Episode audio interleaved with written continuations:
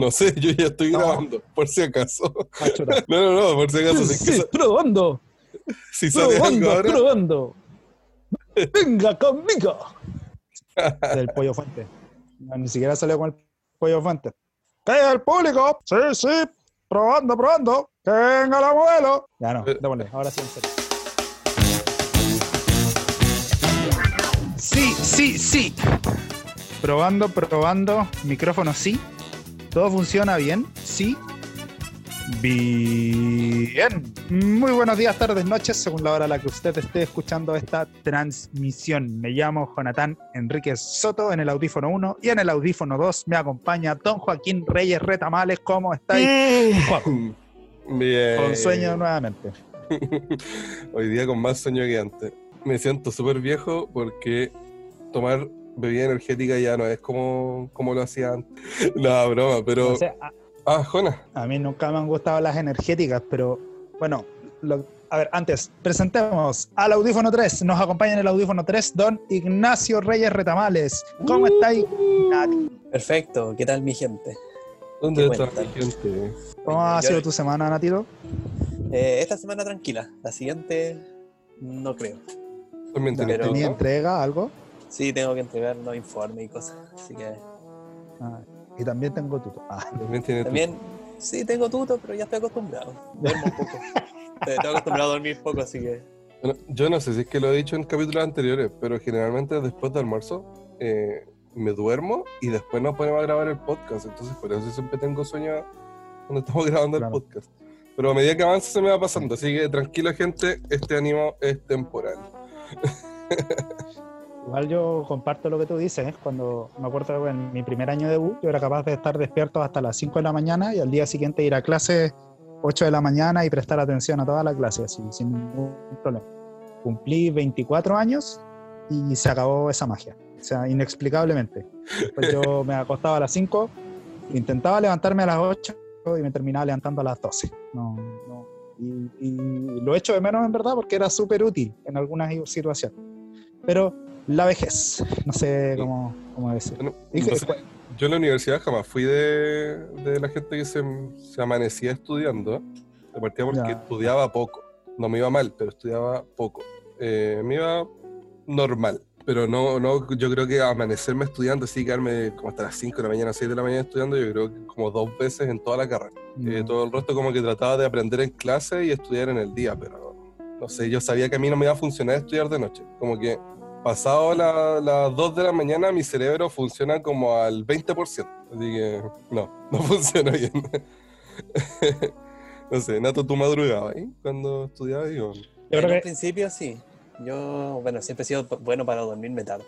O sea, creo que mi día a día es dormirse pasado las 2 de la mañana. Pero en un principio sí me dedicaba a estudiar de noche, eh, cuando recién entré a la universidad. Después empecé a ver que me cundía mejor levantarme temprano a estudiar. Y, y ahí fui cambiando el ritmo, cosa que ya para los últimos años eh, prefiero levantarme temprano a, a producir que pas- trasnocharme. Pero mm, hay gente de todo ritmo, la verdad, yo me puedo Sí. adecuar a los dos. yo, yo creo que eh, yo antes, no para todos los ramos, pero me acuerdo que para algún par de ramos yo trasnochaba. Pero no era porque me cundiera más de noche, sino porque era el peso de la culpa de no haber estudiado antes. ¿cachai? Entonces, eh, por no haber estudiado, yo decía, ya, hoy día como castigo a mí mismo voy a quedarme estudiando hasta las 5 de la mañana. ¿Cachai? O sea, yo no, lo- no, era, no era consciente de eso, pero finalmente como que yo no me podía ir a dormir porque había una parte de mí que me hacía sentir culpable. ¿Cachai? Entonces, me acuerdo que me di cuenta de eso un día en que el profesor de un ramo habló de, mm, de ciertas horas del día que son inútiles. Y él dijo, no sé, lo dijo de esta manera, ¿ustedes alguna vez han, han, han vivido las horas poto? Y dijo, "¿Co- ¿Cómo? ¿Cómo, profe? Sí, horas poto. Eh, ¿Cómo son las horas poto, profe? Dijo, o sea, son horas donde tú no estáis sentado tratando de estudiar, pero no podéis estudiar, pero tampoco te paras eh, para hacer otra cosa porque te estás castigando a ti mismo por no haber estudiado antes. Y ahí yo como que dije, oh, ahí como que descubrí que, oh, sí, yo hago eso, pero con las trasnochadas. Y después de que el profe como que me abrió los ojos en ese sentido, como que nunca más lo hice. Como ya, después cuando ya era muy de noche, yo de verdad decía como, ya pucha, no estudié, simplemente decía, ya, chao, no estudié nomás, voy con lo que tengo. Y era. A mí varias veces me pasó que estaba a punto de conciliar el sueño, así estaba acostadito todo, y de repente me acuerdo, hoy tenía que hacer tal cosa, tenía que estudiar, y es como, mm, ya me levanto, no me levanto, leo algo por último, y es como, nada, preocupaciones para el Joaquín del futuro. Y me dormía. Oh, yo tenía un compañero que sagradamente se iba a dormir a las 11 de la noche. Ya. Sagradamente. Pero era como, de hecho, era conocido en la generación porque trabajo de grupo que era con él, eh, no, se, no podía trabajar de noche. Porque era, no, porque este loco se va a ir a acostar a las 11 de la noche. Y cuando había que quedarse trabajando hasta tarde y cosas, él como súper relajado decía, no, chao, yo tengo que dormir. Eh, mándenme lo que tengo que hacer yo después y lo hago. Ya, y se iba a dormir nomás. Pero el- lo bueno sí es que el cabro era cumplidor. O sea, le mandaban después lo que tenía que hacer y él siempre cumplía. Pero como que después una vez conversando con él le dije, pues, oye, pero ¿y ¿por qué no trasnocháis? Y, y él me decía como, no, porque, pucha, para mí el sueño es parte fundamental del rendimiento y bla, bla, bla, y tenía su teoría. Yo, ah, igual, interesante. No, dormí hasta las 11 de la mañana del otro día. Era tan importante Claro, el sueño eso. para él que dormía 12 horas. Claro, exactamente. Bueno, Ah, Este programa no sería lo que es si no tuviéramos auspiciadores. Así que vamos a dar la bienvenida una semana más. Nos acompaña redoble de eh, eh, redoble de barrigas. Vamos con las deliciosas, exquisitas, únicas Carilú Cookies. Las mejores galletas que usted va a poder probar en su vida. Carilú Cookies, las galletas más ricas de Valparaíso, me atrevo a decir que de todo Chile. Acepta todo medio de pago, acepta efectivo, débito, crédito, piedrólares, rupias del saldo Carina of Time, eh, créditos del Senado Galáctico, eh, yenes, acepta libras esterlinas, euros, eh, bonos del Tesoro del gobierno, eh, acepta el 10% de su AFB, todo medio de pago acepta Carilú Cookies. permisos de conducir falsos también. Carilú Cookies. Vaya, usted no espere más, pida sus exquisitas galletas Carilú Cookies. Aprovechamos de ¿Está pasarle, haciendo un concurso? sí, aprovechamos de pasarle el dato igual. Este programa, favor, si no me equivoco, va a salir al aire el día 29 de julio. Y va a tener tiempo suficiente porque hasta el día 3 de agosto usted tiene para concursar. Metiéndose a la página de Carilu Cookies, el gran concurso por un paquete, una caja de 12 galletas decoradas, con la temática que usted desee. ¿Cómo participar? Es muy fácil. Usted ingresa a la cuenta de Instagram de arroba carilucookies. Primero que nada, le va a seguir a esta cuenta, porque es uno de los requisitos que tiene que hacer. Debe darle me gusta a la publicación que dice concurso en grande con el logo de Carilu Cookies.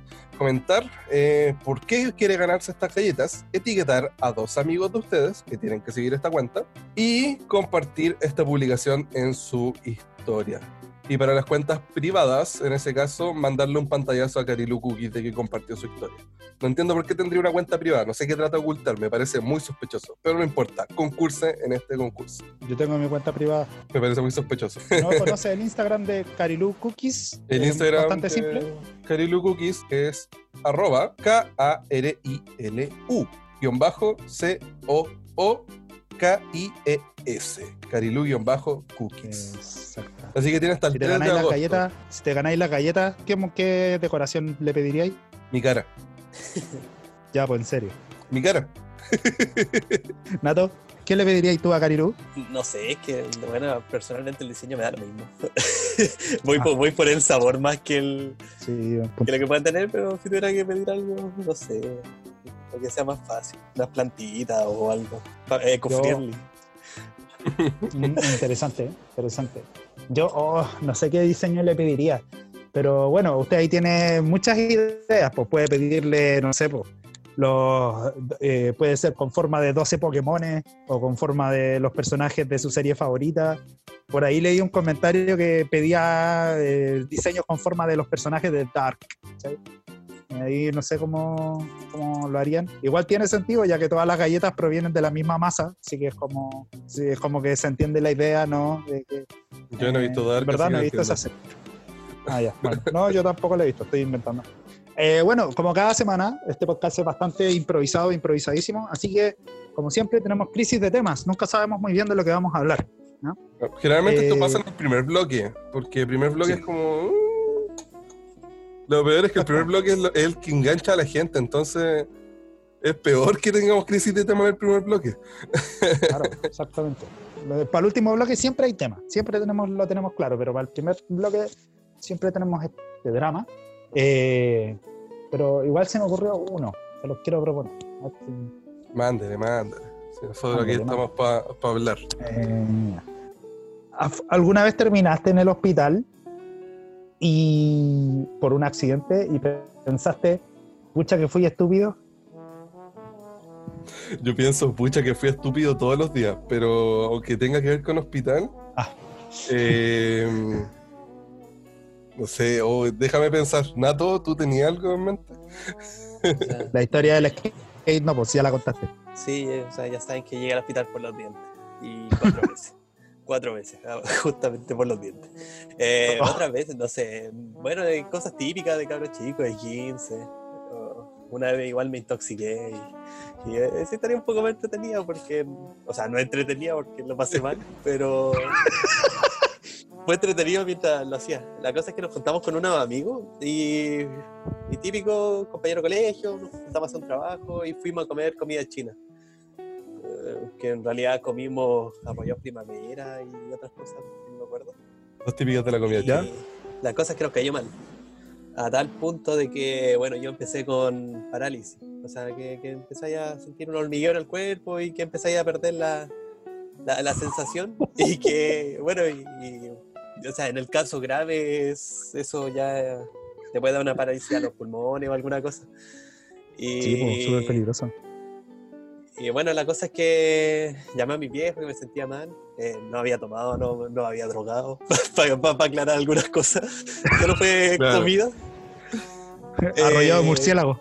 Arrollado murciélago, no sé, no sé cuántos días habrán tenido esas cuestiones fritas ahí. Porque igual no era un negocio de comida china como los típicos. Y estoy hablando hace 20 años que quizás no era tan común ver cosas donde venden sushi o arrollado primavera. 20 años, 10 años yo creo, No, ¿no? no, no, perdón. 15 yo creo. Sí, 15. A ver. No, yo, aquí- yo creo que es menos. ¿Cuántos 12, años diez. cuánto, cuántos años Sí, tiene el sé. Es que yo salí, salí hace 10 años de la universidad, pues más o menos. Así que igual puede ser Ah, del colegio. eh, primero medio o algo así. Del Nato. colegio, po, Nato. Eso, del, Sí, bueno. Eh, Claro, cuando consumió los arrollados, Nato no estaba bajo el efecto de ningún estupefaciente. Ahora sí. Ahora, ahora sí, Claro. No, bueno, la, la cosa es que, bueno, gracias a Dios eh, logré vomitar antes de llegar al hospital. Eh, Rico. y eso alivianó todos los síntomas. O sea, lo que voy es que quizás si no lo hubiera echado fuera, hubiera llegado peor. Yo, Eh, Bueno, y típico que llegáis al hospital, inyectan suero y estáis botado en la camilla, con nada en el estómago y, y sentís tibio el brazo porque te está entrando suero. el trayecto hacia el hospital, ¿te acordáis cómo fue? ¿O es como nebuloso igual? No, no, no, sí estaba consciente. Ya. Sí, fue como, ah, ya llegué. Me empecé a sentir mejor luego de haber excretado todo. Y, Qué asco. y eso, pero así. Así, excretado. eh, Lo excretaste por la boca, po. Yo No fui a es que hacer lo del, vomitaste, no lo fui a excretaste. hacer del, del C. Entonces, Ah, ya. pues, el, el A eh, y el B, el otro, bueno, me tocó por la boca. Ya, claro. Oh, Eh, qué y guático. eso, o sea, esa es la vez como más cuática. Lo demás han sido puro cosas leves. Ah, ya. Yo terminé una vez en, en- Ah, ¿tú te acordaste de una historia? No, no, no. Tú dale, yo quiero Ah, ya. escucharte. No, es que... pucha, ya bueno. Eh, No sé si ustedes se acuerdan de que mi abuela tenía un auto blanco, un Lada. Ya, sí. Auto súper súper fiel. Ese auto eh, fue como héroe de guerra. Como, así como un... Yo creo que los Ladas son como un veterano de Vietnam, así como... como aguantan todo, todo, todo, todo. Con trauma. Con traumas, eso sí, exactamente. Con muchos traumas, muchos traumas. Pero aguantan todavía. Ya, pues, ese auto, ese modelo de Lada, eh, tenía. te- los parachoques eran muy gruesos y muy resistentes. Bueno, después de todo, Lada es una marca rusa. O sea, los autos están hechos para aguantar los climas, eh, ambientes extremos de, de Rusia. Y también, como, no sé, pues yo me imagino que tal vez puede que sean frecuentes, en vista del clima que tienen allá, pueden que sean frecuentes las colisiones entre vehículos. Entonces, los parachoques que tenía ese auto eran gruesos, ¿no? Y en la parte trasera eh, era como bastante extraño porque era como, tenía, era como un modelo como sedán, un auto clásico, pero atrás tenía como una especie como de, de cabina, ¿ya? Cosa que parecía finalmente como, como, tenía, era como el modelo de Jeep que tiene atrás como una cabina, ¿ya? Pero en un auto. El tema es que mi abuela le heredó ese auto a uno de mis primos. Eh, saludos para mi primo. Y siempre íbamos a jugar a la pelota al... No voy a decir dónde porque nos arrendaban ilegal esa cancha. Eh, íbamos a jugar a la pelota a un lugar X, aquí en Playa Ancha. Eh, y siempre nos movía, bueno, yo vivo cerca de ese lugar, así que yo me iba caminando. Pero el tema era que el regreso era subida. Y una subida después de como de una hora y media jugar a la pelota era súper agotador, súper agotador. ¿ya? Ese día en particular, la... después de que jugamos a la pelota, eh, mi primo tuvo que llevar a varias personas porque vivían mucho más lejos que yo. pues, Vivían, yo vivo como en la mitad de Playa Ancha, esta gente vivía casi en la punta de Playa Ancha. Así que mi primo obviamente le dio prioridad a ellos. Y ya terminando el partido, eh, ya nos íbamos todos. Yo le dije, oye, ¿me lleváis? Me dijo, no, si no hay espacio. Yo, ah, ya, pues no soy mala onda. Le dije, dijo, pero si no tengo espacio, ¿por qué queréis irte en el parachoque? Yo le dije, eh, ya, pues. Dijo, ya, ya, ándate en el parachoque, me dijo así. Yo, ah, ya, pues, pues está bien, pues, ¿cachai? Entonces, mi primo se subió al auto, todos se subieron al auto, y yo me tomé en serio lo que me dijo mi primo, pues. Entonces, me subí en el parachoque trasero, pues, ¿cachai? O sea, por fuera del auto, me paré en el parachoque y me fui afirmando del techo. ¿no? El auto empezó a andar, todo. Eh, a esa hora eran como las 10 y media, 11 de la noche, así que no, no, esto no era como a plena luz del eh, y además yo estaba muy cansado, quería regresar rápido a la casa. El tema es que mi primo empieza a andar eh, y por ahí habían unas personas, dijeron, oh, cacha, ese loco está parado atrás ya. Eh, y mi primo siguió andando. y en un momento eh, mi primo empieza a acelerar en una recta y en el fondo de la recta se ve el reflejo de una baliza de carabinero. ¿Cachai? Yo, oh, oh, si me ven acá parado, me da pedazo de parte, o sea, no solo a mí, pues a mi primo también le iba a llegar un parte. Así que le empecé a golpear así en el techo, como, ya, para, para, para, para, para. Mi, escucho que mi primo desde adentro empieza a decir como, oigan, ya, pues no, no le peguen al techo. Y alguien le dice, no, es que el Jona está parado atrás. Así como, ¿qué? Y, y empezó a frenar de a poco. Y, y, yo estaba con el pánico igual porque la baliza estaba haciéndose más fuerte todavía. ¿cachai? Eh, o sea, el, la luz de la baliza era más fuerte. Ya mi primo empieza a frenar, a frenar, a frenar. Y en un momento digo, ya, terminó de frenar, me tiro. Y no había frenado nada. eh, y cuando caigo en el pavimento, loco, eh, me doblé un pie súper feo, me di una vuelta, yo no sé cómo no terminé más moreteado en la frente, ¿cachai? Pero quedé así, pero mal en el piso, de verdad que me dolió demasiado. Nunca me he vuelto a doblar el pie como me lo doblé esa vez, ¿cachai? Y quedo ahí en el piso tirado, y mi tío baja la ventana, porque fue mi tío también ese día, mi tío baja la ventana del auto, dice, Jona, no te vayas a caer, y se fueron. me dejaron ahí en medio de la calle, ¿cachai? Y el, el, vehículo de carabineros no pasó donde estábamos nosotros, se fue para otro lado, así, ¿cachai? Y dije, pucha, oh, haber sabido. Ya, pues, al día siguiente fui al, al la U, porque mi, uni, mi universidad tiene un lugar que es como servicio médico, ¿cachai? Y tenía, o sea, no, tiene todavía, creo, se llama el Sansanit. Entonces yo fui para para ver si me podían atender y si me podían derivar a un hospital. ¿Cachai? El problema era que la única manera en la que me podían derivar al hospital era si es que había sido un accidente dentro de la universidad. ¿Cachai? Y esto claramente no fue dentro de la universidad. Entonces yo fui con toda la culpa, así como, pucha, oh, voy a tener que mentir como para que me atiendan. Sí, acá está, es verdad, lo digo con vergüenza, tuve que mentir. ¿cachai? Ya, pues, llego al servicio médico de la U eh, esto no es algo de lo que me siento orgulloso, por si acaso. Fui al servicio médico de la U eh, ya esperé mi atención y la enfermera me dice, ya, pase la cosa. Eh, dime, ¿qué te pasó? Y dije, "Eh, estaba jugando a la pelota. Me acuerdo, hasta- oh, qué vergüenza, me acuerdo hasta de la historia que le dije.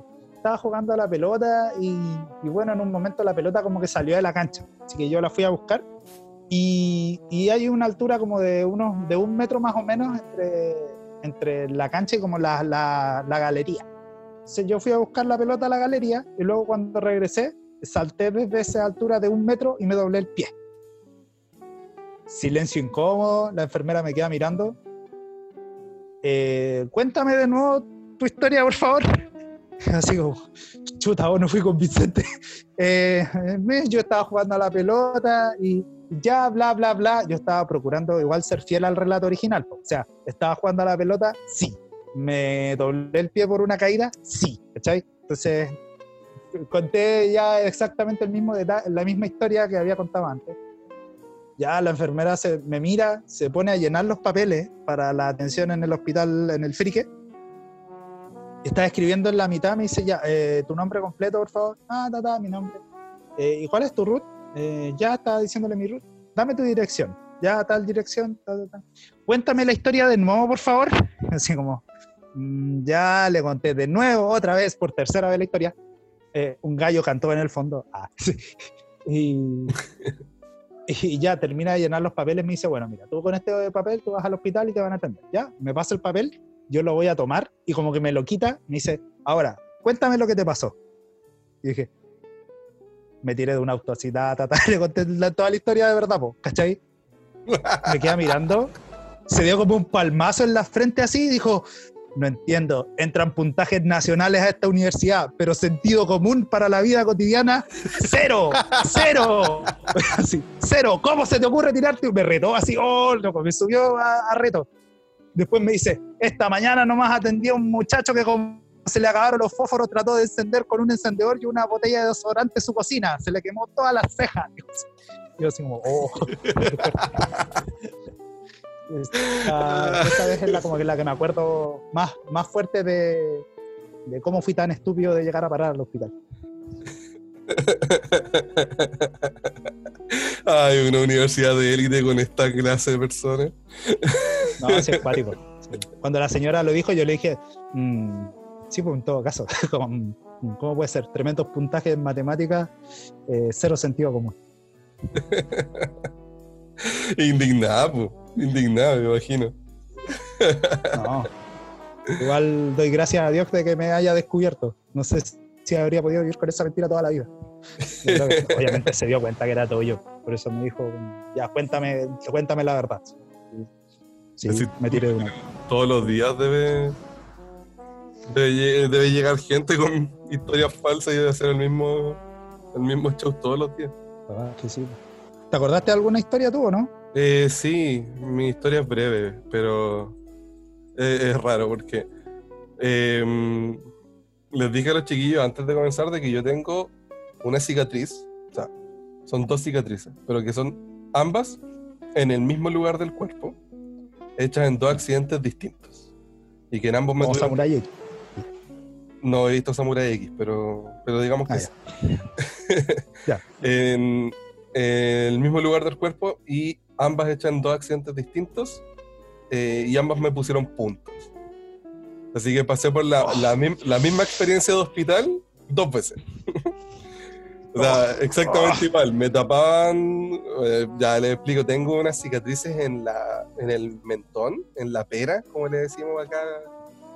eh, comúnmente en la pera. Bueno, ya tengo como dos peras ahora, pero en la pera principal, la que tengo desde que nací. Claro, por eso no es un Eh, accidente. Claro, la otra es, es gordura. Eh, tengo dos cicatrices que ya no se ven, porque ahora como me dejo barba, ya eso no se ve mucho. Eh, pero la Sí, cuestión po, es que pasa piola. me hice eh, dos cortes en dos situaciones distintas. La primera vez fue eh, cuando estábamos en una plaza en el centro de Valparaíso con mi hermano y mi mamá y habíamos ido con nuestros primeros skates. Entonces nos habían comprado un skate para que lo pasemos bien y yo, el muy gil, estoy andando en skate de guata. Era niño, muy chico.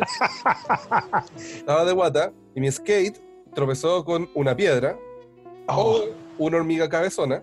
eh, cualquiera de las dos opciones es válida. Y Mm, claro. como se, ¿cómo se llama? Se detuvo, como que frenó en seco con esa, con esa piedra en el rebote, yo me fui hacia adelante. Me pegó un raspón y bueno, el piso tampoco era, era, era así como de baldosas, pero estas que tienen como surcos entre medio. Entonces como psh, golpe, creo, ni siquiera me acuerdo cómo eran las baldosas, pero yo me acuerdo que me golpeé con algo ahí y psh, tajo. Entonces empezó a sangrar todo, me llevaron al hospital. Yo no me acuerdo de casi nada, pero sí me acuerdo de cuando me llevaron al hospital, ya como que me, me anestesiaron, eh, me taparon la cara, así los ojos, con una cuestión de baño y solamente me quedó el mentón descubierto y me empezaban a poner los puntos. Mira, mamá, soy barbilla roja. Pero no me puedo acordar de, de qué pasó entre medio porque era chico. Y esto ocurrió en un momento X de la historia y en otro momento de mi vida, eh, que no me acuerdo si fue antes o después, parece que fue después. Yo estaba en mi casa, felizmente, creo que fue cuando vivíamos en el quinto sector eh, de Ya. Playa Ancha, que es arriba, como a- en la parte de arriba del cerro. Eh, vivíamos ahí en unos departamentos y estábamos con mi hermano leseando en la pieza de mi ama. Y a mí se me ocurrió la brillante idea de subirme arriba de un velador, así un cajoncito que estaba al lado de la cama de mis viejos, que no tenía nada encima, y yo me paré encima. El muy inteligente me paré encima y como que me puse a bailar, me puse a bailar encima del velador y digo, eh, mira, mira, estoy acá. De un momento a otro salí volando y me golpeé con el borde de la cama Ah, y de nuevo lo mismo. Tajo ahí en el, en el mentón, en la pera ahí. De nuevo al hospital, Oh. vamos que me pongan punto. Entonces tengo como un tajo grande que son dos cicatrices, la verdad. Entonces me golpeé Ya. dos veces en el mismo lugar.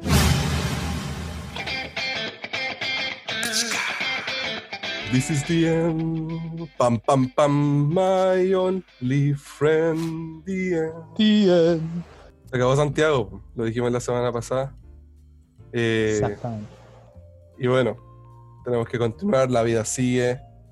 eh, no hay que llorar, que la vida es un carnaval. Exactamente. Eh, es un, un carnaval, diría la salmista Celia Cruz. Exacto, con sus bellos salmos. Obviamente teníamos que continuar con Pedro, pero no era necesario. Sabéis que partimos desde un punto arbitrario de la Biblia, estudiando hacia adelante. Claro. Eh, pero somos fieles a nuestros principios y vamos a seguir de aquí en adelante con Pedro. Exactamente. Exactamente. Ha sido interesante poder eh, dedicar cada semana tiempo a cada versículo por separado o a un grupo específico de textos. Hicimos al principio, tratamos de abarcar varios capítulos en un principio, eso lo hicimos con Hebreos, pero eh, sentíamos que nos perdíamos de muchas cosas. Así que si avanzamos un poquitito lento es en parte porque no queremos dejar de, de lado algunas cosas que, que son preciosas en verdad y que encontramos en la palabra. Bueno, entonces hoy día, primera carta de Pedro, empezamos con primera carta de Pedro. No hay música de Dragon Ball debido a lo mismo. Vamos a empezar con un libro total y completamente nuevo. Joaco, Claro. ¿qué puedes decirnos de este libro? Bueno, eh, primero que nada voy a hacer una recomendación breve eh, de una página, eh, Claro. Hindu Biblia, INDU Biblia, indubiblia.org. Eh, ¿Por qué les quiero recomendar esta página? Porque esta página eh, se dedica al estudio inductivo de la Biblia. De hecho, de ahí viene Hindu Biblia. Para que no piensen que es una página hindú de la Biblia, no, es hindú Sí. de inductivo. Y en, este, en esta página... lo que- Indubiblia, punto .org. ya, punto .org. ORG, claro. Usted puede buscar eh, en su navegador favorito un, un nombre de un libro de la Biblia y usted pone Hindu Biblia y le va a tirar a una página directamente. O sea, usted va a pinchar el primer link y le va a tirar a la página donde hace un estudio completo inductivo de la, eh, del capítulo o del libro que usted quiere estudiar. En este caso nosotros vamos a buscar primera de Pedro. Sí. Eh, vamos con Pedro. Perfecto, vamos entonces con Pedro. ¿Qué me, mm, ¿Leemos los versículos o me vas a ilustrar un poco acerca de... de? Partamos leyendo, no sé, los primeros. Yo cacho que los primeros versículos, así como los dos primeros para, para introducirnos más o menos a, a lo que es Pedro. Ya, perfecto. Voy a leer la versión, bueno, ustedes léanlo en su versión favorita, yo la voy a leer en la Reina Valera 1960. Dice así, Pedro, apóstol de Jesucristo a los expatriados de la dispersión en el Ponto, Galacia, Capadocia, Asia y Bitinia, elegidos según la presciencia de Dios Padre, en santificación del Espíritu, para obedecer y ser rociados con la sangre de Jesucristo. Gracia y paz os sean multiplicadas. Eh, y el primer vers- los primeros versículos nos dan como la idea ya de eh, quién escribe el libro y a quién va dirigido. Eh, y el motivo también por el cual lo escribe. Que netamente si nos enfocamos, el motivo es algo eh, espiritual. O sea, una cuestión que tiene que ver con, con las vidas, la forma de vivir y las, eh, como el cuidado o la preocupación por la eh, salvación y obedecer a, a Cristo de las personas a las cuales le habla. Eh, Unas preguntas que podemos hacernos, ¿quién escribió el libro? Eh, ¿Cuándo fue escrito? ¿Y a quién fue escrito? Y Mm. otra pregunta anexa que podría ser, ¿dónde fue escrito? Eh, ¿Quién lo escribió? Eh, y acá nos dice, por ejemplo, que Pedro era uno de los doce discípulos originales de, de Cristo. No nos Ujú. olvidemos de que, y yo creo que esto es importante destacarlo, que Cristo también tuvo un periodo de formación, independiente de que él haya sido Dios y hombre. Claro, ustedes también estudien en sus casas. exacto. Todos necesitamos estudiar. Eh, y de estos 12 discípulos eran los que él iba a designar para que de alguna forma posterior a que Cristo eh, dejara el plano terrenal, eh, ellos siguieran compartiendo el mensaje del Evangelio y fueran, llamémosle, los padres de la iglesia. Pedro entonces era uno de estos. Pedro, Jonita, y si tú me ayudas un poco, ¿qué es lo que sabemos de Pedro, así como en general? Bueno, eh, Pedro, al menos en lo que se nos muestra en los evangelios, eh, de los discípulos destaca por su carácter intempestivo. Eh, él fue el que en uno de los evangelios le corta la oreja al siervo de los judíos que van a arrestar a Jesús. Pedro es también el que reconoce convencido por el Espíritu Santo de que Jesucristo es el Señor, pero también es el mismo a quien el Señor Jesucristo le dice, apártate de mí, Satanás, cuando Pedro le dice al Señor, eh, pero Señor, no es necesario que tú mueras, ¿por qué vas a enfrentar la muerte? Pedro también es eh, quien niega a Jesús.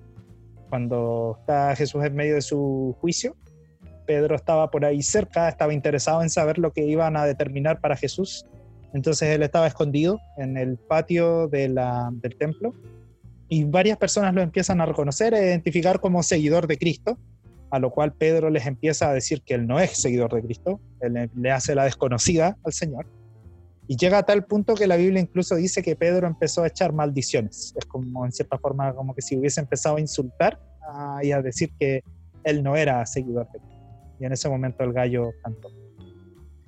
Pedro, después de esa experiencia, eh, se fue muy triste. Bueno, no necesitó vender al Señor por 30 piezas de plata, para, de oro, perdón, de plata, perdón, para traicionar al maestro, como Judas. Esa noche en la que Jesús murió, todos los discípulos lo traicionaron, pero de maneras diferentes. Y Pedro lo hizo a través de la negación. Sin embargo, con todo, cuando Jesús resucita, eh, llama a Pedro y le da la labor de tener cuidado de la iglesia. Eso es lo que sé de Pedro.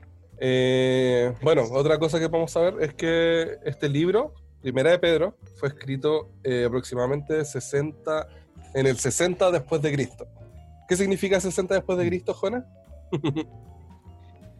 Bueno, 60 años después de la- del nacimiento de nuestro Señor Jesucristo. Ya. Se asume que más o menos a los 33 años fue que Cristo murió, ¿cierto? Más o menos, sí. Entonces esto ocurre 27 años. Imaginémonos que todos esos cabros tenían 30 y tanto, 40 y tanto. Eh, ocurre 27 años después de la muerte de Cristo. Entonces no es como una carta que él llega y escribe y dice, oh, como acontecieron estas cosas, eh, voy a escribir al tiro una carta. No, tuvo que haber todo un contexto en el cual hubo dispersión, que de hecho lo dice en el versículo 1, en el cual la- los, evangel- los, claro, los cristianos empezaban a ser perseguidos eh, empezaban a ser echados de los lugares donde ellos vivían. De hecho, la carta, si uno va a quién fue escrito, fue a los expatriados de Ponto, Galacia, Capadocia, Asia y Bitinia, que eran eh, gente que estaba viviendo en esas tierras. O sea, eran cristianos, si no me equivoco, Jona, tú si me podéis corregir acá, pero eran cristianos, gente seguidores de Cristo, eh, Mm. judíos, que habían sido sacados de sus tierras y que estaban viviendo ahora en estas tierras, ¿o no? Si estoy equivocado, corrígeme, por favor. Exacta, exactamente. Cerca de esa época fue cuando ocurre el incendio de Roma, eh, provocado por Nerón. Eh, hablamos la semana pasada un poco de Nerón, cuando hablamos de la bestia.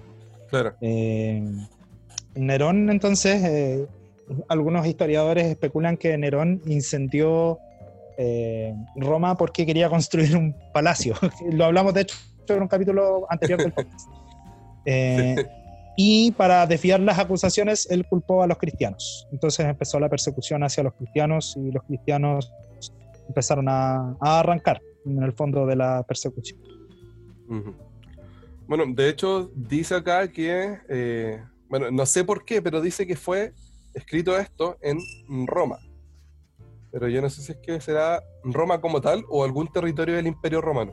Porque entre paréntesis dice Babilonia. Entonces tengo mis dudas sobre a qué se refiere acá el, estudio bíblico, pero me imagino que tiene que ser algún territorio en los cuales Roma era, eh, o sea, era el emperador de, ese lugar. Bastante probable. Sí. En el fondo estaban, aun, cuando se hayan arrancado, seguían dentro de la frontera de Roma. Claro. de, Roma como imperio, no como ciudad. Eh, entonces tenían ya sus atados tanto con el Estado, en este caso, como con, yo creo que también se nota harto en la Biblia cuando uno lee algunos pasajes, con la cultura y la religión de los romanos. Sí. Eh, que también había harto, harta mezcla entre las culturas y, y, que eso también fue cosas que también, por ejemplo, Pablo le escribe a las iglesias. Pablo es mm. como el que se dedicó a escribirle a los gentiles. Acá Pablo, digo, Pedro escribiéndole a los judíos que aceptaron a Cristo y que se fueron a otros terrenos por persecución. Es como bastante complejo entenderlo porque la verdad están todos en distintos lados, pero mm. se entiende que Pedro le está escribiendo a esta gente que era de su cultura y mm. Pablo escribiendo a la gente que eran eh, de otra cultura, que eran los que de otras creencias, de otras ciudades, de otros pueblos aceptaron a Cristo y conocieron a Cristo. Mm. Entonces, eh, de alguna forma ahí había como un trabajo en conjunto, pero que era para personas distintas. Pero todo esto dentro de, la dentro de la frontera del Imperio Romano, que era el imperante de ese tiempo. Tal vez eh, estaba pensando ahora en los, en los primeros versículos cuando habla de que le escribo esta carta, estoy leyendo ahora la NTV, en la NTV dice, escribo esta carta a los elegidos por Dios que viven como extranjeros. En esta condición de expatriados, toda esta gente tuvo que empezar un nuevo estilo de vida, lejos de, su, de como ellos estaban acostumbrados. Eh, tuvieron que tomar sus cosas, irse. Y es un poco la realidad de todos los que han creído en el Señor, ¿no? O sea, tenemos nuestro, nuestra patria física, todos hemos nacido en nuestra tierra específica, y pareciera que al mismo tiempo eh, no pertenecemos a esta tierra. El sentimiento de pertenencia yo creo que para cualquier persona es importante. ¿eh? Eh, creo que cualquier persona anhela estar en un lugar del cual se sienta parte, en el cual esté conforme, se sienta eh, cómodo en un buen sentido, no en un sentido de perezoso, sino en un sentido de en paz, en tranquilidad. pertenecer al imperio romano significaba en cierta forma para los ciudadanos romanos, yo creo que igual era un motivo de orgullo. Que, genial ser parte, o que genial ser de la potencia que es la dominante en el momento. Pero en el versículo 2 me llama la atención que dice, Dios Padre los conocía. Eh, todos estos expatriados, todos estos extranjeros que pueden pasar como NN, ¿cuántos más que murieron en el Coliseo perseguidos por Nerón? ¿Cuántos más que fueron torturados por causa del Evangelio? Como dice la Biblia, de los cuales esta tierra no era digna, em, Dios los conocía. Él no solamente los conocía, dice que en la Reina Valera 1960, de hecho, dice eh, elegidos según la presencia de Dios Padre en la santificación del Espíritu. Dice, para obedecer y ser rociados con la sangre de Jesucristo cuando habla de la, del ser rociados con la sangre de Jesucristo, está hablando acerca de un ritual que se hacía en la antigüedad.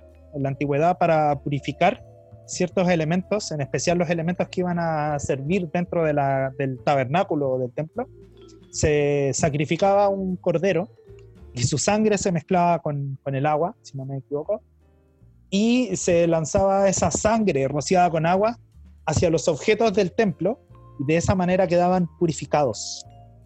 Creo que de la misma manera, Pedro a través de esta metáfora, esta metáfora que en verdad es realidad, o sea, eh, todo aquel que ha conocido a Cristo ha sido rociado para ser santificado, para ser útil dentro de su templo, independiente de si está en su país o no, independiente de si es un expatriado o no, independiente de si está siendo perseguido por el imperio o no, ha sido elegido por Dios, ha sido santificado por Dios y puede servir a Dios donde sea que esté. Pensar también que Pedro, que antes negaba al Señor, ahora esté animando a la iglesia a... Y es parte del sufrimiento también. pues. O sea, Pedro no estaba escribiendo esto desde la comodidad de- del hogar. Eh, sin lugar a dudas, Pedro, al ser reconocido como uno de los, de los, eh, de los discípulos, sin lugar a dudas, yo creo que estaba enfrentando persecución también. Eh, Pedro, dar con Pedro era dar con, con una de las de- con una de las de los hermanos que eran más tal vez más queridos por la iglesia, no porque hubiera una preferencia, sino porque por porque en el fondo fue uno de los que estuvo con Jesús, o sea, él les podía aportar eh, más enseñanza de lo que Jesús les dio, y bueno, y de hecho el Evangelio de Marcos es una recopilación de, la- de las enseñanzas que Pedro da sobre Jesucristo. Y qué interesante cómo, eh, como dije hace un momento, todos los discípulos de una u otra manera traicionaron al Señor esa noche. Pero, eh, ¿qué es lo que había en el o qué es lo que el Señor había plantado en el corazón de cada uno? Eh, en el caso de Pedro, había sembrado algo que en estos momentos estaba sin- dando, dando perdón, frutos de esperanza para, para la iglesia. Mm. Eh, Eh, hay, hay una película que vi hace un tiempo. Bueno, la película es de una editorial igual católica, pero que no tenía. O sea, no se iba como de, de- de- de la historia bíblica, ¿cachai? Que era justo en el tiempo de Nerón, ¿cachai? Cuando empieza a quemar esto y está Pedro. Y era como el contexto de la historia de Pedro. mm, Eh, me acuerdo que la veía y nombré algo de esta película en un capítulo anterior, hace tiempo atrás, ni me acuerdo. Cuando hablamos como de películas de Semana Santa, creo que fue. Eh, y me llamaba la atención en la forma en la que lograron, lograron reflejar, que bueno, es Hollywood igual, entonces, ¿cachai? Como una Claro. película obviamente va a tener que ser como llamativa y llamar la atención de la gente que la ve, pero me llamaba la atención de cómo lograban reflejar de que la gente en Pedro veía eh, casi como la imagen de Jesucristo, ¿cachai? Eh, lo cual yo encuentro que está bien, ¿cachai? Eh, obvio, Jesucristo es Jesucristo, pero que de alguna forma estas personas que Cristo decidió que fueran las que compartieran el mensaje, eran estas personas las cuales las demás personas tenían que ver a Cristo. mm, Eh, así como el día de hoy, nosotros cuando compartimos el Evangelio con otras personas, la gente debería ver a Cristo reflejado en nuestras vidas mm. y ellos poder ver a Cristo. De alguna forma la fe, sí, claro, es lo que no se ve, pero uno también eh, humanamente tiene que visualizar las cosas. Y nosotros cuando mostramos a Cristo en otras personas, eh, me hacía como este clic con esta película, en la cual la gente veía incluso así como un padre, ¿cachai? Que era como una persona que, que podían seguir, que cuando no sabían qué hacer le pedían consejo a él, ¿cachai? Y en esos breves minutos de película, ¿cachai? Trataban eh, de explicar cómo la gente se sentía, los cristianos expatriados con Mm, Pedro. Pero es Hollywood, ¿cachai? Claro, sí. Bueno, ¿Qué te no le podemos pedir a Hollywood que haga teología. Hollywood es para hacer cine. Yo pienso, pienso también cuando habla de este, estos versículos, hablan acerca de aquellos que son conocidos por el Señor. Eh, es como cuando en nuestros tiempos, eh, para elecciones presidenciales, la gente empieza a votar por el candidato que más sienten que se acuerde de ellos. Mm. Y bueno, y los candidatos presidenciales también empiezan a, a hacer sus visitas eh, a ciertos lugares específicamente para captar votos, ¿no? Yo todavía me acuerdo, tenía como s- ocho años creo, cuando pasó una vez por, por venir bajo, eh, pasó una caravana y estaba Ricardo Lagos ahí, y ahí salió toda la gente del barrio, ahí como, como ¡ay, señor Lagos, acuérdese de nosotros! Yo pienso en eso, en el acuérdese de nosotros, que es algo que tú ves en todas las autoridades, en verdad, pues, o sea, si tú te metes ahí al, al Facebook y vas, qué sé yo, a la, al fanpage o al, o al perfil de- del alcalde de Valparaíso, por ejemplo, fijo que en uno de los comentarios es como, oiga, señor alcalde, acuérdese de Cerro Cordillera, ¿cachai? Oh, señor alcalde, acuérdese de, acuérdese de, acuérdese de. Los cristianos en este contexto no estaban en los planes del Imperio Romano, lo cual yo creo que es súper bueno.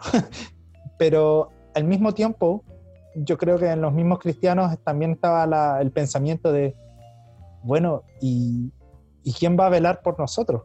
¿Quién va a velar por los cuidados de nosotros? Eh, el Estado nos está persiguiendo y, ¿y quién se acuerda de nosotros? Me acuerdo que en el libro Apocalipsis, a una de las iglesias, si no me equivoco, si no me equivoco es la, la iglesia de Pérgamo, el Señor le dice, el que sea fiel, estoy parafraseando, el que sea fiel hasta la muerte, yo le haré columna en el templo de Dios. Y estará su nombre en el templo de Dios. En la antigüedad, en las ciudades romanas, cuando había un hijo ilustre de la ciudad, alguien que, no sé, había hecho algún acto heroico, en el templo de uno de los dioses de la ciudad se hacía una columna. Y en esa columna se colocaba el nombre de esta persona. Como ahora ponerle el nombre de la calle donde naciste. Exacto, exacto, exacto. ¿Qué esperanza más grande para una iglesia perseguida saber que su memoria, su identidad, bueno, no la puede esperar en esta vida, pero que en el cielo, en el reino, cuando el reino del Señor Jesucristo se establezca, como dice Pablo, entonces vamos a ser como fuimos conocidos por el Señor. Entonces, perdón, vamos a conocer como fuimos conocidos por el Señor creo que este pasaje, sin que Pedro y Pablo se hayan puesto de acuerdo, va a lo mismo. Como ustedes que sienten que no son eh, queridos por el Estado, o ustedes que son, de hecho, perseguidos por el Estado, delante del Señor, Dios conoce a todos y cada uno de ustedes. Puede ser que el Estado no haga una columna con el nombre de ustedes. Puede ser que el Estado no haga una calle con el nombre de ustedes. Pero dentro de la ciudad de Dios, dentro del templo de Dios, cada uno es una pieza fundamental dentro del templo. Y esta misma idea va a aparecer en algunos capítulos más adelante.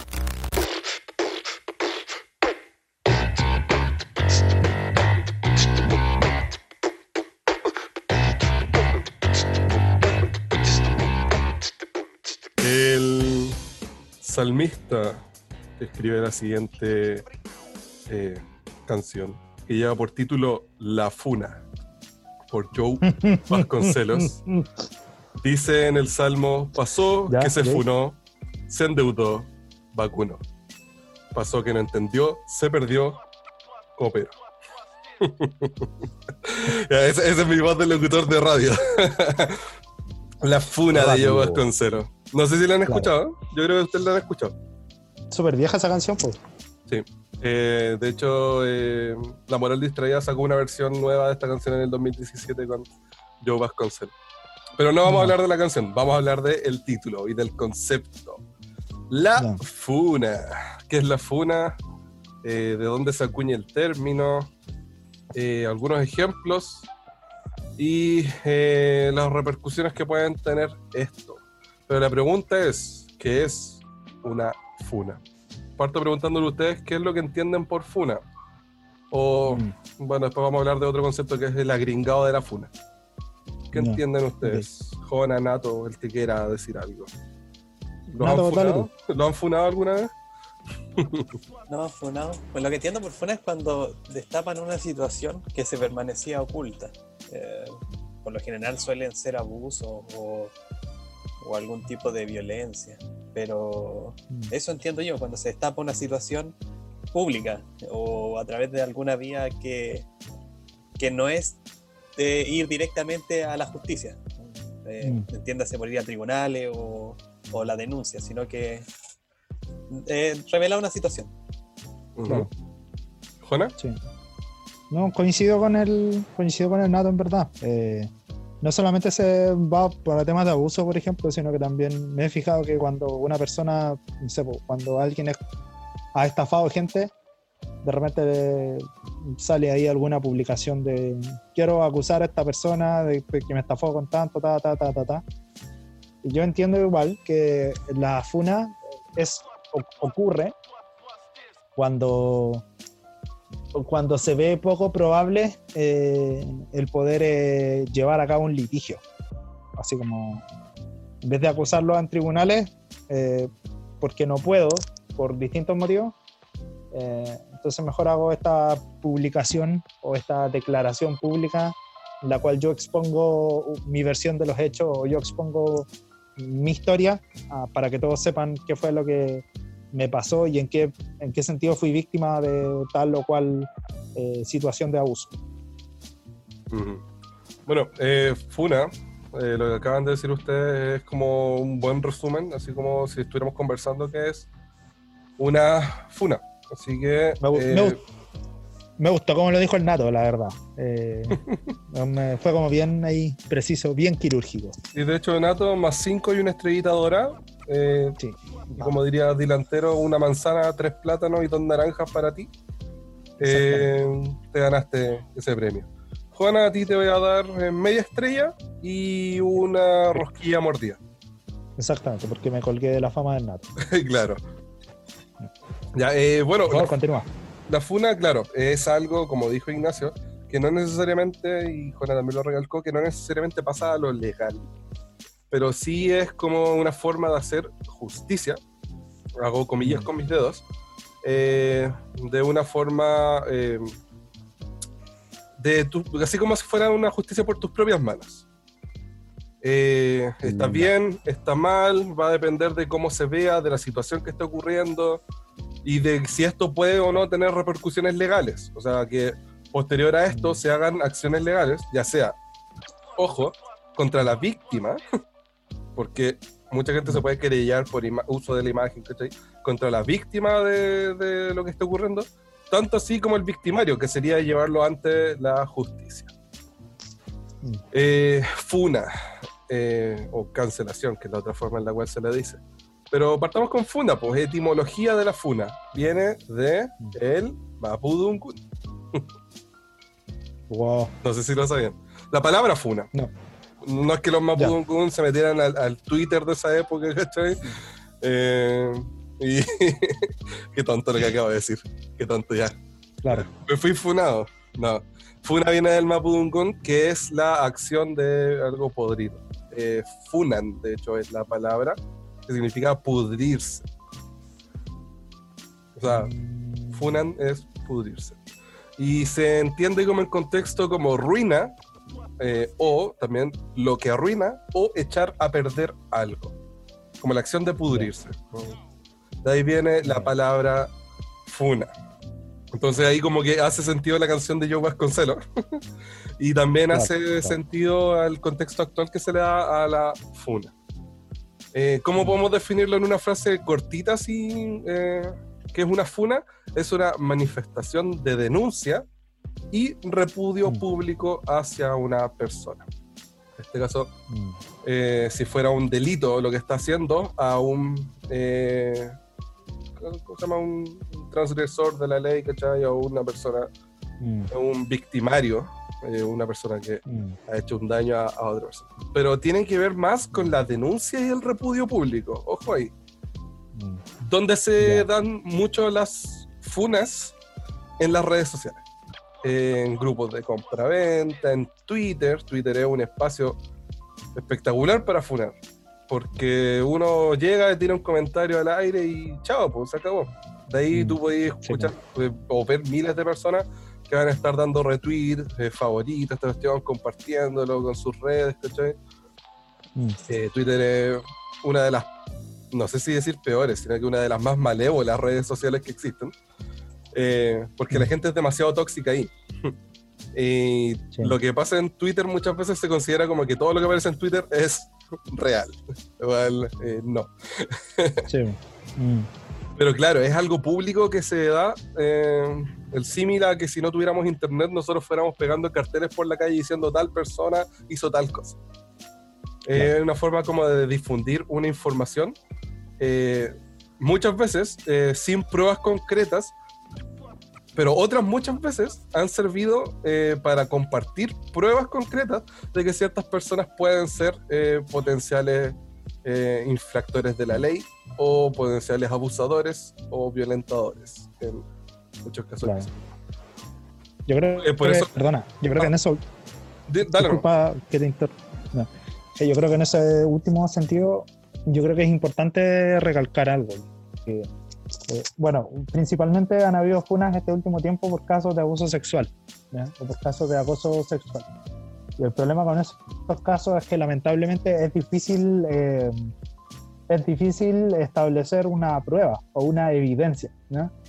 Eh, por ejemplo, para el caso de abuso sexual, donde la víctima queda en- claramente bajo un estado de shock psicológico, eh, es complicado, o, es, o, o a la víctima más bien, le cuesta reaccionar en los primeros instantes acerca de, de si debería denunciar o no, eh, por distintos factores, pero también el, la- el hecho de, de un abuso o, o simplemente, por ejemplo, un acoso en la calle, sea un acoso verbal o, un, por ejemplo, una- un agarrón, eh, son tipos de cosas que no dejan evidencia, no dejan huella. Entonces, poder así como, como decir, ah, yo, a mí me pasó esto y esta es la, la evidencia de que eso me pasó, es súper complicado. Eh, por lo mismo también yo, yo creo que tal vez se ha hecho tan masivo el uso de, el uso de, la, de las funas para tapar ciertas situaciones.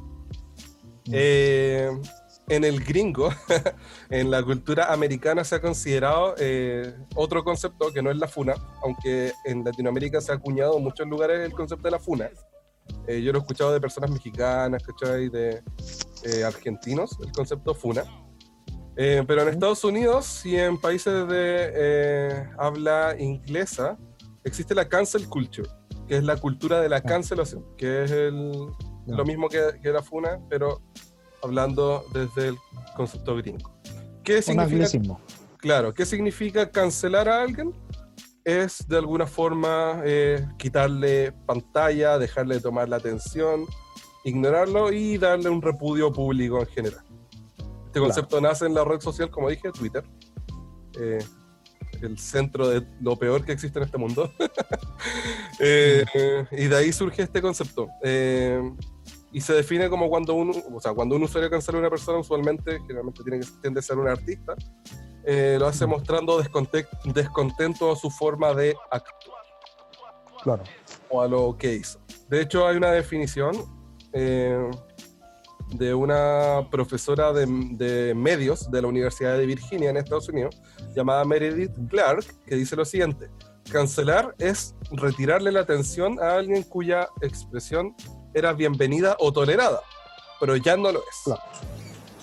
O sea, quizás en este momento podría hacerse una funa al programa del Quique Morandé, porque en su tiempo era aceptado que de alguna forma, no sé, se viera a la mujer como un objeto, se denostara a los homosexuales eh, y a otros sectores más débiles quizás se les podía hacer burla y nadie, nadie iba a decir nada.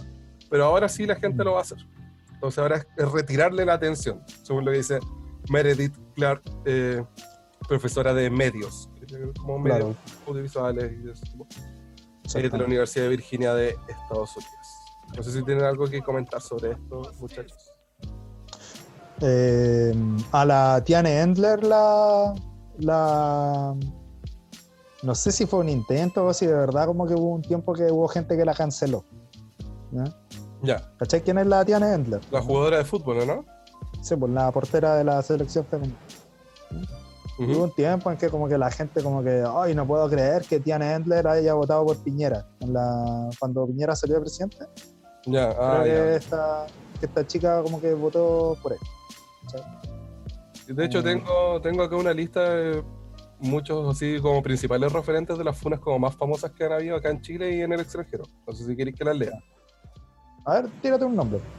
Ah, bueno, si uno busca funa en la definición que, por ejemplo, Wikipedia da, eh, tiene una lista también de funados. es extraño. ya, ok. Eh, en Wikipedia, muy raro. Pero de hecho, arriba dice que esta información debe ser corroborada y bla, bla, bla, bla. Y Claro. entre ellos, los primeros, así como varios, eh, son ex miembros de la DINA, Dirección de Inteligencia Nacional, por Ah, motivos obvios de todo lo ocurrido en contexto de dictadura. Claro. O sea, claro, no- son cosas que la gente no desconoce y que son así. Entonces, a, a esos los dejo al margen porque es obvio, ¿cachai? Eh, pero son bastantes nombres que están ahí en esa lista. O sea, son motivos mucho más serios, pues no es que hayan dicho así como que yo voté por tal persona. pues. No sé si dije que DINA es la Dirección de Inteligencia Nacional. Sí, Ya, eh, eso, Dirección de son Inteligencia motivos, o sea, es como un motivo como serio, pues, de peso. ¿cachai? Claro. Eh, el otro ejemplo que tengo es eh, Cristian Lavé, exalcalde de Providencia, fue funado por un Didi, que es como una aplicación de transporte, así tipo Uber, eh, Uber o Cabify, Ah, ya. ¿Ya? eh, que fue funado por un conductor de Didi que era contrario a él. De hecho, Cristian Lavé fue ex miembro de la DINA también, entonces eh, lo que le dijo este hombre es que él no transporta a torturadores, no, a infractores de los derechos humanos, algo así. Ya. Torturadores, algo así. Una cuestión que él le dijo muy parecido a esto, entonces lo funaron a, a Cristian Lavé en, en las redes por cómo se expresó después de eso. Eh, otro más es T-Time, eh, ex vocalista, ex miembro del grupo Los Tetas, un grupo chileno. Ah, a ver, ya, dale. Hoy dije una mala palabra. El ya, ah, ah, Claro. el grupo se llama Los Tetas. Y Sí, T-Time exacto. es el ex vocalista de ese grupo, al cual lo funaron por eh, violencia a una de sus parejas.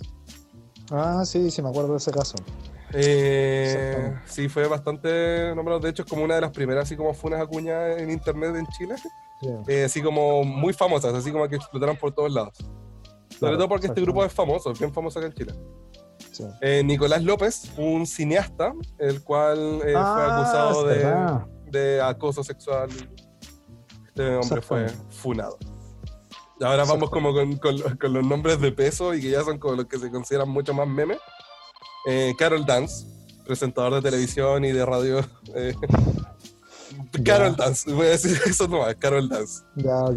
Ahí yo, yo comparto una opinión de, de un podcast que yo escuchaba que es eh, TVM Constituyente, si no me equivoco, en el cual Alberto Mayol hablaba sobre, bueno, hablaba en este podcast sobre eh, el estallido social. Y uno de los Ya. temas que dijo es que habían eh, que buscar eh, culpables ante esta situación de contexto social y que por el lado político cayó Sebastián Piñera, que de hecho era el siguiente en esta lista de FUNA, eh, presidente actual del, del país. Ya. Eh, por el lado político cayó él y por el lado social tenían que buscar a una persona a la cual cortarle la cabeza. Y lamentablemente cayó sobre Carol Dance. Entonces, como lo- lo- los culpables de esto, como que tú veías en las calles todos los rayados, así como renuncia Piñera y pip, Carol Dance. Era lo que se encontraba en todos los rayados públicos. Entonces, los culpables del estallido social, claro, eran Piñera y su, y su grupo de ministros, ¿cachai? Que tienen la embarrada en el país, ¿cachai? Ese era como el discurso. Y Carol Dance. Eh, así que, ah, eso. Yo lo voy a dejar hasta ahí nomás, esa, esa parte de, de Carol Sí. Dance y de Sebastián Piñera. Yo no voy a hablar nada más de, de ellos dos. Y por otro lado, hace bastante poco, eh, Camila Flores, una diputada de RN, eh, la cual también por varios dichos de los cuales empezó a, a referirse como a las personas. Ya. Camila, Camila Flores es un caso también. Y bueno, una gran cantidad de, de hombres eh, que fueron funados por sus víctimas tras las manifestaciones y la performance hecha por las tesis, en las cuales muchas mujeres se atrevieron a denunciar eh, muchos casos de violencia, de acoso y de abuso por los cuales pasaron. Y que de ahí Claro. se, yo creo que se masificó mucho esto de, ay, te va a funar, te va a funar, ¿cachai? Y que actualmente, lamentablemente, se ve como un chiste más que como un, como un concepto serio. Como que de verdad estás denunciando algo que está mal y que necesita repudio social. Mm, Esos son los, los Eh, funados chilenos. sí. Por ahí, pucha, es complicado. En algunas cosas son complicadas. Por ejemplo, el tema de que funen a, lo- al ejemplo que yo di antes, la Tiane Endler. Eh, pasa también que con este tema de la funa ya no importa si tú fuiste bueno haciendo algo, ¿cachai? O sea, si la Tiane Endler es seca para el arco, eh, no, chao, porque votaste por Piñera. Claro. Yo me voy a un caso mucho más extremo. ¿Qué pasa si el día de mañana, por ejemplo, no sé, eh, un delincuente, uno podría pensar que los delincuentes, ¿cachai? Son total y completamente funables. Eh, si estos locos resulta que durante su estadía en la cárcel, en un mundo ideal, si durante su estadía en la cárcel, en un mundo ideal, eh, aprendieron algún oficio, ¿cachai? Y se volvieron súper secos en ese oficio. Eh, tienen que ser permanentemente funados porque ahora, eh, o sea, tienen que ser permanentemente funados porque después de todo fueron ladrones. Yo me voy mucho más allá. ¿Qué, onda, qué pasa si son violadores? ¿Cachai? no sé, a mí me parece como, o sea, el tema de la funa, yo creo que igual tiene mucho que ver con una insatisfacción generalizada por la justicia. ¿cachai? O sea, el aparato judicial no da, no satisface las necesidades del sistema. Bueno, yo creo que no hay ningún sistema humano en verdad que pueda satisfacer las necesidades de justicia de la gente. Pero yo creo que hay que entender por qué la gente finalmente recurre a este medio eh, y por qué también algunos hacen mal uso. Eh, yo creo que, sinceramente, yo creo que se debe a que no, a que por una parte los mecanismos que hay para defender a las víctimas no son suficientes. Y, y lo, otro que es lamentable también es que gente que conoce como el, alcance que pueden tener este tipo de, de manifestaciones, al final las usa como manera de, como, como una revancha. Mm. Yo creo que eso es algo que no hay que desconocer tampoco. en el sistema judicial chileno eh, se es inocente hasta que se pruebe lo contrario. O sea, se tiene que demostrar culpabilidad. Entonces, por lo mismo, los casos que son de abuso y de violación son tan difíciles de llevar, porque la, no solamente eh, el tema del abuso, sino que eh, los mismos procesos de interrogación para recabar el testimonio, que, pucha, son necesarios, eh, igual son súper traumáticos para la víctima, porque en el fondo es revivir el trauma que, de lo que les pasó. De hecho, había un proyecto de ley, no sé si fue impulsado o no, que buscaba que las entrevistas a las víctimas eh, de pedofilia, a los niños, eh, fuesen, esas entrevistas fuesen grabadas, cosa de que no, tuviese, no hubiese la necesidad de volver a hacer las mismas preguntas una y otra vez. Mm. Eh, porque de verdad tener que repetir o tener que incluso contar esa, una experiencia una y otra vez eh, puede ser súper eh, oh, eh, doloroso.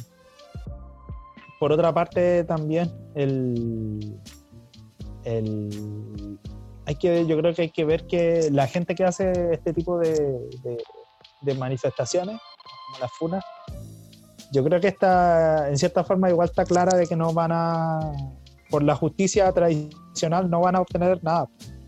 Y es por eso que recurren como a este tipo de, de medios. Eh, yo la verdad no sé, yo por ejemplo cuando tú hablaste de que te ponías siempre del lado de la víctima, eh, yo por mi parte yo también como que le, como que le, como que les doy apoyo a las víctimas, pero tengo que reconocer que también tengo un conflicto como interno, ¿cachai? Como es como, escucha, eh, el aparato judicial de verdad que es imperfecto porque eh, ¿cómo podéis tener evidencias de eso? ¿cachai? en el fondo, claro, está el testimonio, el testimonio de la víctima debería ser suficiente. Escucha, yo también lo, yo también quisiera que fuera así. Pero de verdad, eh, no estoy mintiendo con esto hay casos donde las víctimas o las supuestas víctimas mienten, ¿cachai? Eh, no podemos ser tan inocentes de decir, no, porque una persona no sería capaz de mentir con algo así. Sí, hay gente que sería capaz de mentir con algo así. ¿cachai? Entonces, por eso es un tema, es un tema denso, ¿cachai? No, se, trata de, nuevamente, yo creo que se trata de, de, de aspectos en los cuales la justicia no ha sido capaz de dar abasto, eh, aspectos en los cuales la justicia también, cuando ha tenido que castigar a los imputados, ha optado por darles libertad. El otro día nomás caché porque a unos, a unos compadres que habían, eh, que ya se había corroborado de que habían sido culpables de violación, les habían dado libertad como después de tres años. Y fue así como, al final la víctima se suicidó. Es súper triste ese caso, ¿cachai? Entonces, si ya es un cacho o si ya es un atado poder demostrar un caso de violación, eh, es mucho más deprimente aún cuando más encima ese caso de, violación eh, finalmente es como desestimado por la, por la justicia. ahí te- yo te soy honesto, es como que para mí es súper complejo. Yo igual entiendo a la gente que, que hace este tipo de manifestaciones, así como las funas, yo como que igual las, como que las entiendo. Eh, yo me pongo en esa situación, ¿qué pasa si el día de mañana yo tuviera que hacer eso? Yo digo, pucha, Dios, Dios nunca permita que tenga que vivir algo así, ¿cachai? Pero lamentablemente yo también digo para mí, pucha, yo ya sabría a qué atenerme. Eh. Pero aún así a ti te gustaría que te crean. ¿sí? En lo que tú claro, a mí, o sea, a, a mí me gustaría que me crean, pero si yo te- te soy sincero, a mí me gustaría que me crean, pero yo también estoy claro que, pucha, la gente no tiene por qué, la gente no tiene por qué creerme. ¿Cachai? Claro. Yo, o sea, yo, me, yo te digo, me pongo en esa situación, me, incluso me pongo en el caso contrario, ¿cachai? Como de si el día de mañana a mí me acusaran de algo, eh, pucha, yo a todos mis cercanos yo les diría, sabéis que no me defendáis, así como no hagáis ningún esfuerzo por poner las manos al fuego por mí hasta que se demuestre lo contrario, ¿cachai? Eh, y, pero, pero, ay, pero vamos, es que no eres inocente.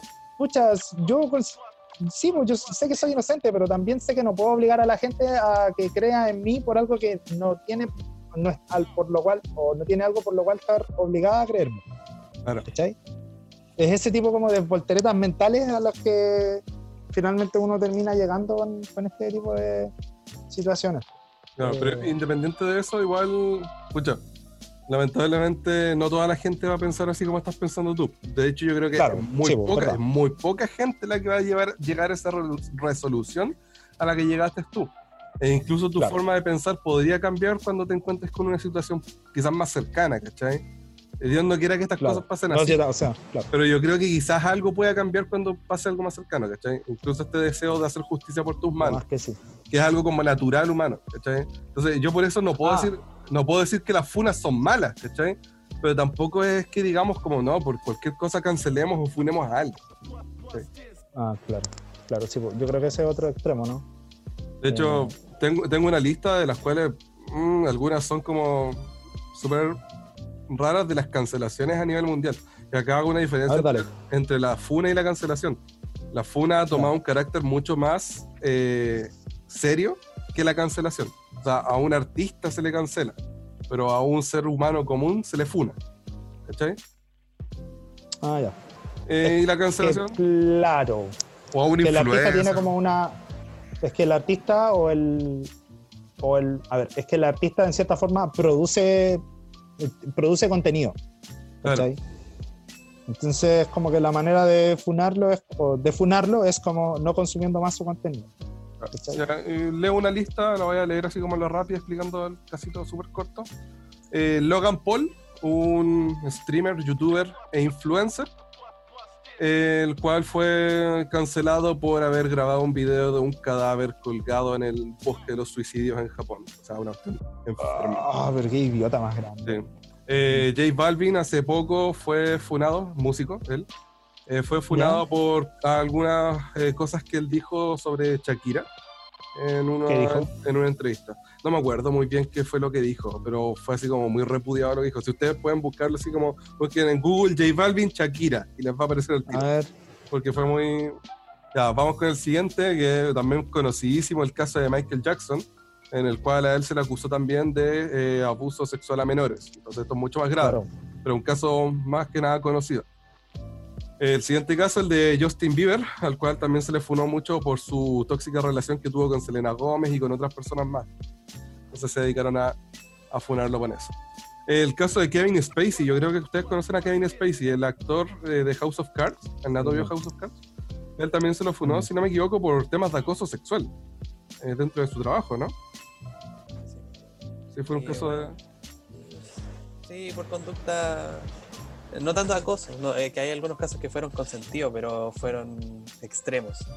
la sexualidad expresada de una forma extrema. Ya, entonces igual fueron casos de forma inapropiada de actuar, ya. Eh, James Gunn, el director de Guardianes de la Galaxia y así de otras películas más, al cual lo, lo cancelaron e incluso lo habían despedido de los proyectos de Guardianes de la Galaxia, no estoy seguro si es que Claro.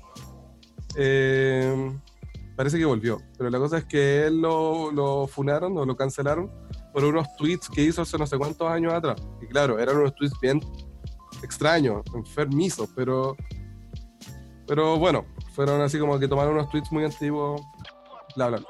Eh, Y por último nombro a J.K. Rowling, la autora, la escritora de eh, Harry Potter y otros Potter. libros más, Mm. a la cual la cancelaron también hace poquito por dichos transfóbicos. Ah. Entonces, ¿qué es lo que se logra con las cancelaciones en este caso? Que la gente deje de consumir el contenido de estas personas. Claro. Y que si se toman repercusiones legales como el tema de, de Kevin Spacey o de Michael Jackson, por ejemplo. Eh, o Logan Paul, incluso el que grabó este video con el cadáver, eh, hubieron acciones legales en todos estos casos. Entonces, son muchos de estos casos también considerables. Pero claro, o sea, quizás mucha gente pensó, "Oh, voy a ver House of Cards eh, la próxima semana. Pasó este caso y dijeron, no, pienso ver House of Cards, porque aparece Kevin Spacey. Mm. Entonces, Mucha de eso está dentro de las libertades individuales de cada ser humano, pues, ¿cachai?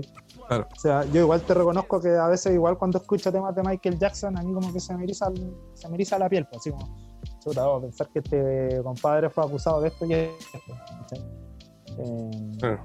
pero, pucha, no sé, yo tampoco soy muy fanático de las cacerías de brujas. Ahora, viendo por ejemplo lo que el caso de Maluma, perdón, el caso de J Balvin con Shakira, eh, lo que dijo J Balvin es que, bueno, él nunca ha trabajado con Shakira y, y supongo que tiene que ser así, ¿cachai? En el fondo como diciendo como, y, y tampoco yo trabajaría. claro. ¿cachai? Y, y no sé, eso como que no cayó bien, ¿cachai? Entonces, mira, me- a- tú que tuviste esta película mm, Los Increíbles, ¿Ah, sí? ya, pues, no sé si te acordáis que el, el, malo, Síndrome, Ajá. quería convertir a todos en superhéroes. Que ese Claro. era su plan, pues, darle a todos superpoderes. Y es lo que dice en una parte, y cuando todos sean super, entonces ya nadie lo será. Mm, ¿cachai? Yo creo que con esta cuestión eh, pasa algo similar. Como el día que ya cancelemos a todos, nos vamos a dar cuenta que en verdad, eh, loco, eh, vamos a perder ya el criterio de qué cosas son las que de verdad eh, necesitamos tolerar. Claro. Yo igual hecho- creo que ah, termina, termina con lo perdona, perdona, por ejemplo, en el caso de J Balvin, yo creo que a lo mejor la gente, yo creo que a lo mejor la gente interpretó que, no sé, pues a él no le gusta Shakira porque, pucha, porque, porque es mujer, no sé, es que de verdad yo leí como lo que fue lo que dijo y de verdad como que no logro encontrar qué fue lo tan grave. ¿Cachai? Porque lo que dijo es, cuando le preguntaron si ha trabajado con Shakira, dijo, no sé, nunca he trabajado con Shakira, supongo que, debe- que así debe ser. Yo creo que de más que un artista puede decir así como, pucha, sabes que en verdad no me gusta, o sea, nunca he trabajado con ella, pero como que no me gusta, no me tinca su estilo. ¿Cachai? Entonces, no sé, no sé, hay, hay algunos motivos de Funa que yo lo entiendo. Y otras cuestiones que yo para mí digo, pucha, esta cuestión. Final, finalmente, funas como esta o cancelaciones como esta hacen que yo pierda la fe en la humanidad. ¿Cachai? Y que perdés también la fe en que una funa podría hacer algo. Y lamentablemente eso es lo que va a pasar. Claro. Como decís tú, Claro. cuando ya todos estén funados, ya nadie lo estará. Y es lo que pasó con el caso de Viñuela, que esto es como lo último que voy a decir. En el caso de Viñuela, eh, que lo funaron, después funaron al que funó a Viñuela y después funaron al que funó a funó y funó, ¿cachai? Entonces hubo como una funaverso en la cual todos funaban a todos por algo que hicieron en algún modo. Tú ya no sabías quién, tú ya no sabéis qué casos tomarte en serio, iguales no, po. Eso. Claro. Y, que una, y si una funa contrarresta otra funa, entonces empezáis a decir como funa más funa igual a no funa, ¿qué onda ahí está pasando? ¿cachai? Claro. Ya, ahora sí, lo último que quiero decir, eh, porque ya no nos queda tiempo. Si usted Ujú. quizás quiere leer algo, eh, les recomiendo que puedan leer un, un artículo en una página que se llama misabogados.com, misabogados.com, y que lleva por título El marco legal de las funas en redes sociales. Un artículo escrito por Camila Carrasco, una abogada del UNAV, eh, especialista en derecho de familia y derecho civil. Bueno. Eh, Es una publicación de diciembre del 2019, pero eh, tiene que ver con eh, cuando ya quiere, cuando esto ya deja de ser una funa y pasa a ser algo que la justicia tiene que tomar decisiones. Entonces, eh, ahí usted puede echarle una leída porque no lo voy a resumir ahora, no tampoco es necesario y no estamos quedando sin tiempo. Así que usted puede echarle un ojo, le repito el nombre en la página misabogados.com o usted puede buscar por el título, seguramente le apareció el tiro, El marco legal de las funas en redes sociales. Por Camila Carrasco, abogada de UNAP, especialista en derecho, familia, derecho familiar y civil. Bueno, y además también dejó con unos audios que me compartió un amigo, eh, Nicolás Silar. Estudiamos en la misma universidad, él estudió Derecho y él me comparte esta información. Vale, Joaquín, mira, te lo voy a tratar de explicar en palabras simples, pero si se me escapa eh, alguna palabra técnica, me lo dices y yo la corrijo. Mira, primero que todo, la funa como tal no está tipificada en el Código Penal como delito, ¿ya?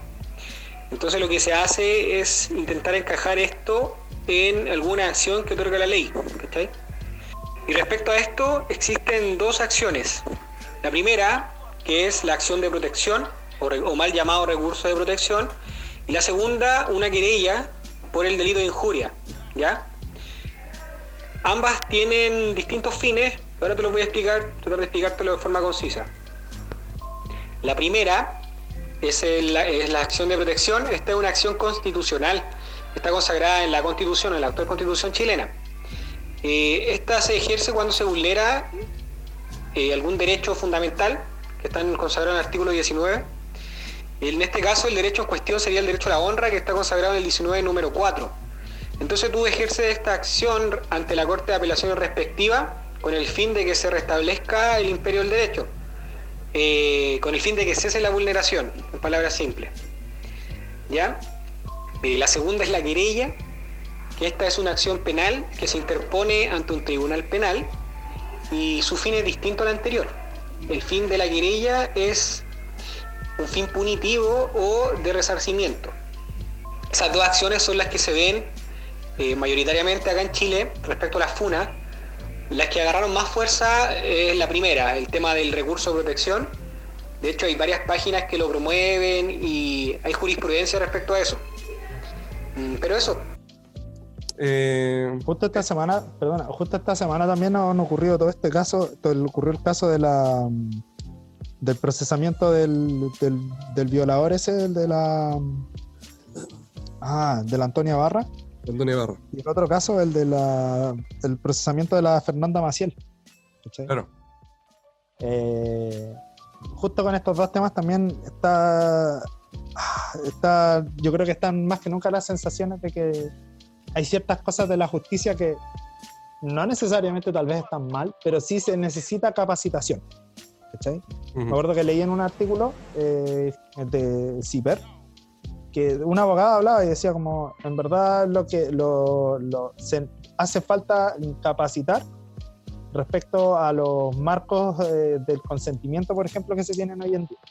Porque, por ejemplo, en el caso, por ejemplo, en el caso de las violaciones, eh, se asume de que si no hubo resistencia es porque ah, porque la porque la a lo mejor la, la mujer igual quería pero como no se resistió ¿cachai? o porque porque andaba tan tan no sé pues porque andaba vestida de una manera determinada ¿cachai? o porque estaba en la noche a una hora determinada o porque bebió alcohol ¿cómo? o porque bebió alcohol eh, yo entiendo lo que tú dijiste eso de si no opuso resistencia significa que lo consintió, pero no necesariamente significa eso. Entonces ahí hay un problema también de cómo se interpretan estas cosas. Claro. Intento ver a que te refieres. Claro. Pero yo creo que si quisiéramos hablar de esto, o sea, ojalá nos comenten sobre este tema. ya como para cerrar, eh, ¿qué cosas quizás faltó que conversáramos? si usted quiere, no sé, nos puede llegar sus apreciaciones encontré que esto estuvo bien, encontré que esto estuvo mal, o no entendí qué dijeron acá, explíquenmelo, porque quizás van a haber cosas que dijimos que se podrían entender de distintas formas. Lamentablemente es un programa eh, solamente escuchado. Em, entonces, cualquier aclaración, nosotros estamos dispuestos a responderle a través de nuestro Instagram. Así que si nos quieren hacer llegar comentarios, adelante, bienvenido.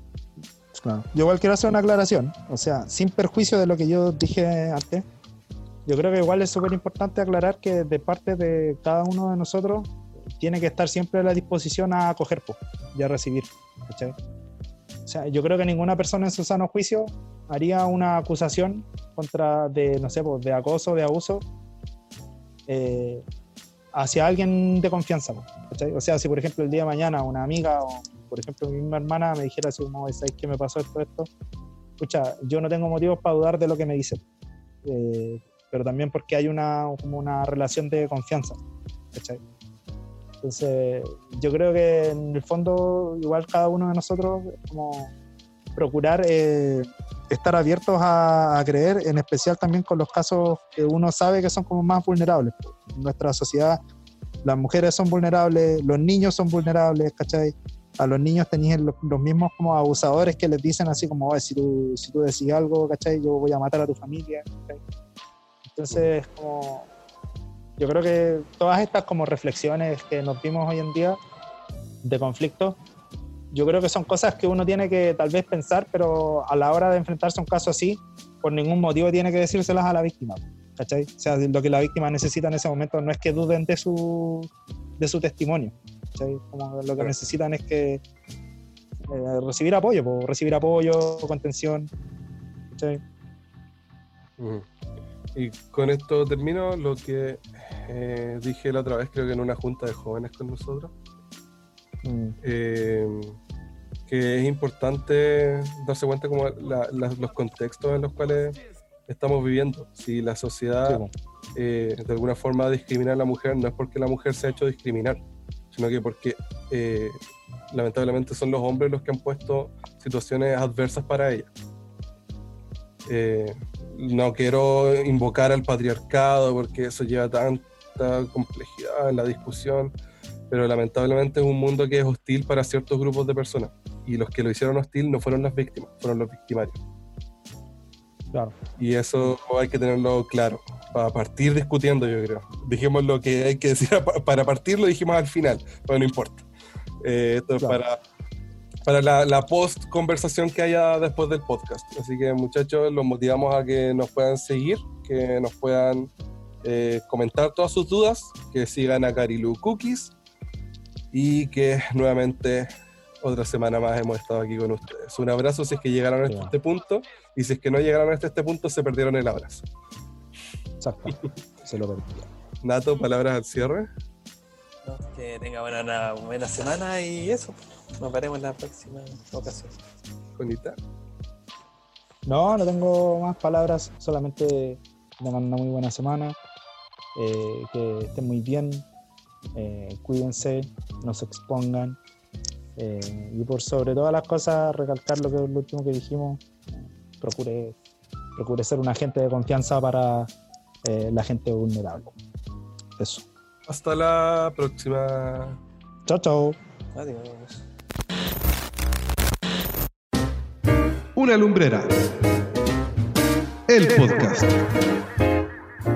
Una idea que se convirtió en un periódico que se convirtió en un podcast. Los chicos de la congregación hablan sobre Biblia. Y actualidad.